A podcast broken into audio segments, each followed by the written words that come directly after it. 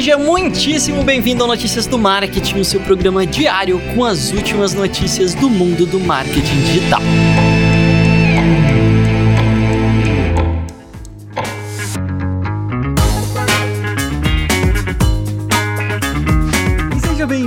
Quinta-feira incrível no Notícias do Marketing. Um prazer ter você por aqui. E eu vou aproveitar para pedir aquela indicação sua. Vai lá, compartilhe Notícias do Marketing e deixa aquele review bacana no Apple Podcast. Se você estiver ouvindo por lá, eu sei que a minoria ouve por lá, a maioria da nossa audiência tá hoje no Spotify, tô ciente disso, mas enquanto o Spotify não tem uma forma de você avaliar o podcast, avalie ali no Apple Podcast pra gente poder ler. Faz tempo que eu não leio um review aqui, tô com saudade de ler reviews, beleza? Então vou aguardar o seu review ali, cinco estrelinhas, bem caprichado no Apple Podcasts, para contribuir com o nosso projeto, tá certo? E é isso, vamos direto para as últimas novidades. O que, que tá rolando, Vini? Manda aí!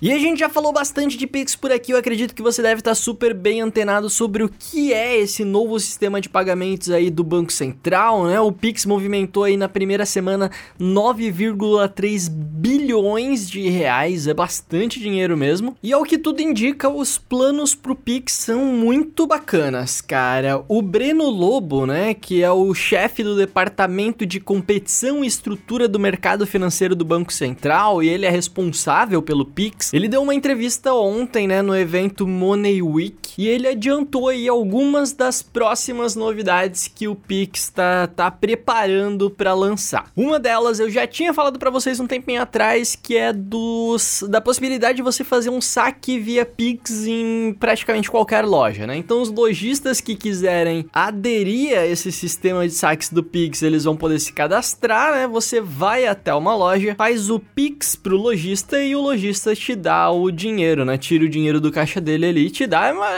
Enfim, já tinha bastante gente que fazia isso com cartão de crédito, né? Mas aí tinha que ficar implorando ali pra pessoa e tal. Dessa maneira parece algo um pouco mais direto. Você vai poder ver no aplicativo, né? Quais são as lojas onde você pode sacar dinheiro. Você vai até o caixa da loja, transfere e recebe dinheiro. Pro lojista isso acaba sendo legal porque você vai até a loja, né? Pra conhecer a loja. E pro consumidor também é bacana porque você consegue sacar dinheiro em qualquer lugar. Uma segunda novidade que eu achei muito interessante é o Pix garantido, né? Então vamos supor que o Estevão me contrate para fazer alguma coisa e a gente acerte um determinado valor e o Estevão vai me pagar aqui no dia 7 de dezembro. Mas como que eu vou ter certeza que o Estevão vai me pagar no dia 7 de dezembro, né? Ele pode fazer para mim um Pix garantido, que é basicamente como se fosse uma, um agendamento de transferência, só que o Banco Central vai vai garantir que essa verba vai cair na minha conta. Então, mesmo que o Estevão no dia 7 de dezembro não tenha dinheiro na conta dele, o Banco Central vai transferir essa grana para mim e depois ele vai se entender lá com o Estevão para cobrar dele. Então, isso é bem legal e é uma forma de não levar calote aí, né?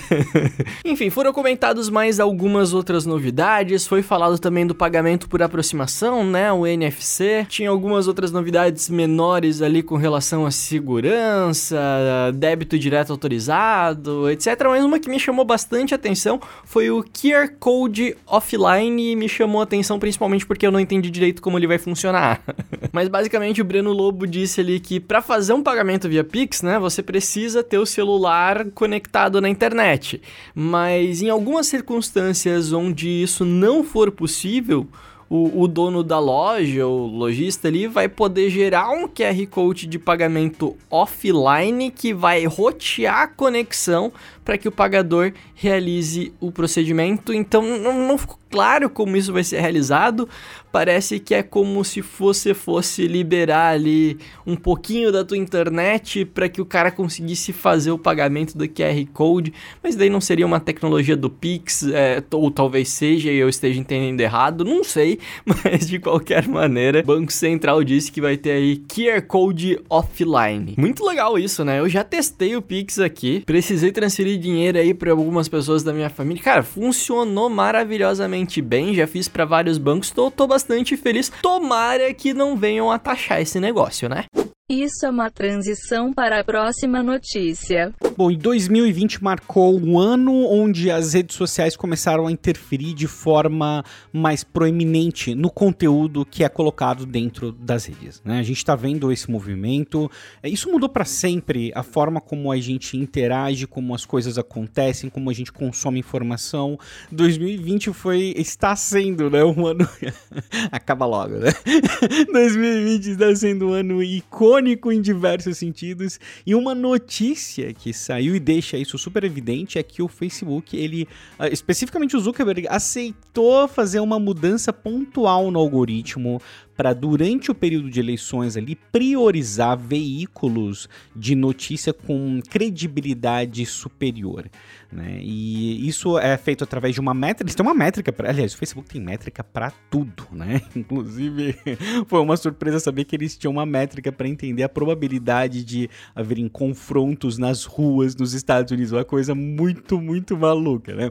Então o Facebook tem métrica para absolutamente tudo e eles têm métrica para verificar a credibilidade credibilidade ali de uma fonte de notícias. E durante o período de eleições eles aceitaram priorizar, dar um, uma pontuação maior para veículos de maior credibilidade, porque eles entenderam que isso ia ser necessário por conta de várias articulações que estavam sendo feitas justamente para espalhar notícias faltas, é, faltas não, notícias falsas. E isso foi, isso realmente aconteceu, foi pego. Eles se anteciparam, dessa vez eles estavam preparados. E se a gente não teve um caos completo e total durante esse período de eleição, uh, as redes sociais eu acredito que dessa vez tiveram um impacto bem grande. Tanto o Twitter como o YouTube. O YouTube um pouco menos, mas Facebook eles tiveram um papel fundamental nisso tudo, foi fantástico. Eu acho que já dá um indício de como a gente vai ter cada vez mais interferências, porque simplesmente uh, não rolou aquela história de confiar que as pessoas iam respeitar o espaço do amiguinho, entendeu? As pessoas não respeitam o espaço do amiguinho mesmo. As pessoas organizam notícias falsas, grupos de notícias falsas, isso foi amplamente divulgado, pego, barrado, enfim, eu acho que foi algo muito bom e agora está sendo discutido se por acaso isso não deveria ser um padrão dentro do Facebook, inclusive os próprios funcionários uh, questionando isso. Né? A gente não deveria priorizar esse conteúdo a partir de fontes que têm uma credibilidade maior, porque eu vou não tá isso na matéria, mas uh, acho que dois ou três anos atrás o Facebook ele deu uma otimizada no algoritmo para priorizar notícias locais. Isso favoreceu muito, e isso é uma análise minha, tá? No meu modo de ver, as notícias falsas serem espalhadas, porque você tem veículos pequenos que, porque eles são locais, eles são priorizados no feed, e isso pode levar a você colocar como prioridade conteúdo que não vem de fontes é, verificadas ou fontes fidedignas ou fontes que têm uma qualidade, um histórico de conteúdo de qualidade não reportado, enfim, né? Toda essa questão toda. Então acho que foi um movimento interessante. De novo, muda completamente o cenário das redes sociais. 2021 é o outro ano completamente para quem trabalha com marketing digital, definitivamente. Cara, e a Amazon registrou uma patente muitíssimo interessante é, voltada para o combate à pirataria no streaming. É, é, é, é, um negócio completamente surreal, na verdade. Não dá para entender direito como funciona, mas eu vou tentar explicar aqui para vocês. mas basicamente, é, ele é um recurso que ele é capaz de adicionar alguns identificadores na tela de cada assinante, né? Então é como se ele pegasse alguns poucos pixels da tela ali, é, que fica invisível para o usuário. Você não consegue perceber aquilo é, a olho nu, mas ao mesmo tempo ele está pegando os pixels e colocando numa posição específica, numa cor específica, que fica quase como se fosse uma impressão digital é, do teu vídeo. Então, se você está assistindo um vídeo lá na Amazon Prime é, e alguém filmar a tela, né, que é normalmente o que acontece com a pirataria no streaming. As pessoas colocam uma série é, pra tocar ali na, na Amazon, na Netflix e colocam um sisteminha que grava a tela, né?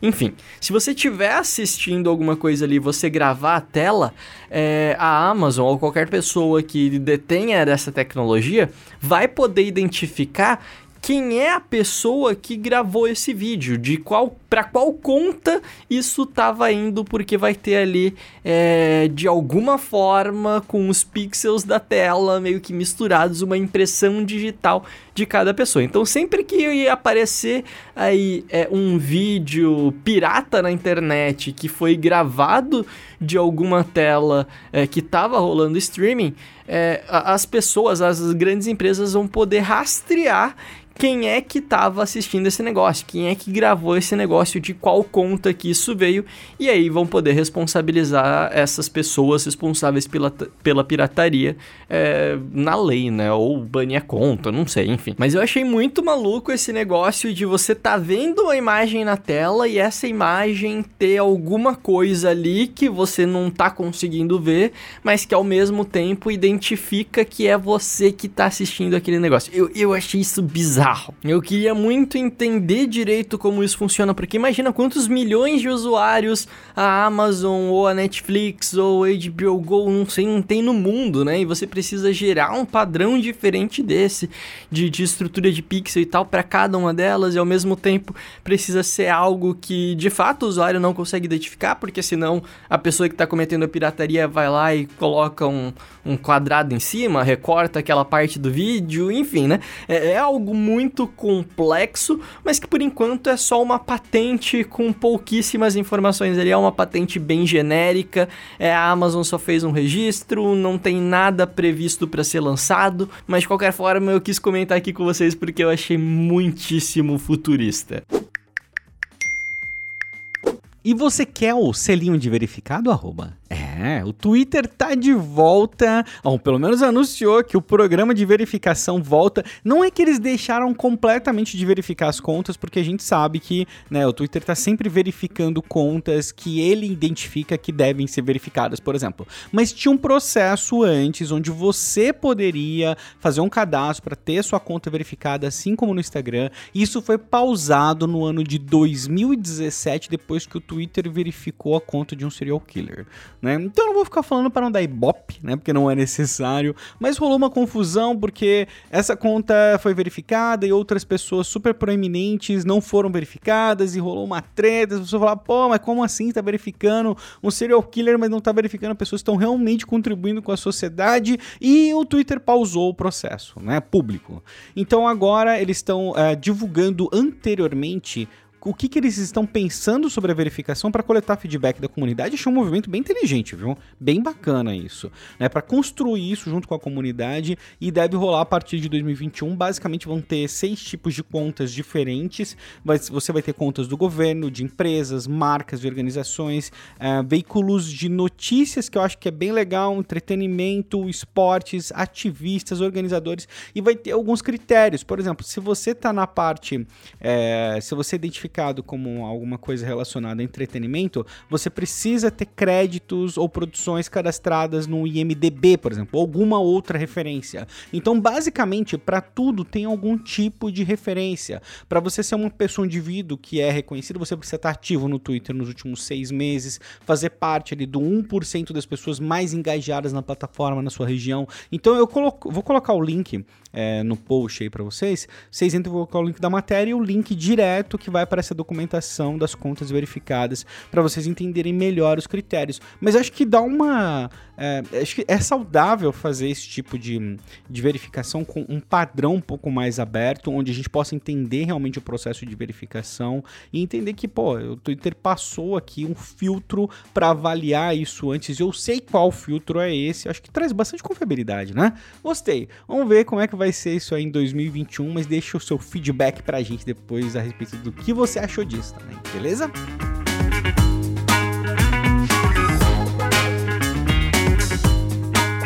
E por hoje é só, eu espero que você tenha gostado do programa de hoje, espero que você tenha aproveitado muito bem o teu café da manhã, e eu vou te lembrar aqui mais uma vez de que hoje é quinta-feira, né, 26 de novembro, e amanhã é sexta-feira, dia 27 de novembro, dia de Black Friday, então vai ter uma Black Friday bem legal da agência de bolsa. A gente está preparando vários descontos para vocês. Se eu fosse você, entrava em agenciadebolso.com/barra Black Friday. Se você entrar agora, você vai ver na verdade uma página de pré-Black Friday perguntando que tipo de desconto extra você quer. Mas se você entrar é, na sexta-feira, agenciadebolso.com/barra Black Friday, esse endereço já vai estar tá com uma landing page ali bonitona com todos os descontos que a gente está disponível. Então dá uma olhadinha lá, né? Contribui aí que a gente também tem, tem um boleto para pagar.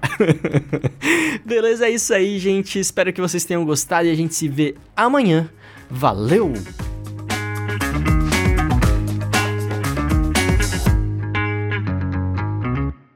Este podcast foi uma produção de Estevão Soares e Vinícius Gambetta, distribuído por Agência de Bolsa e SMXP.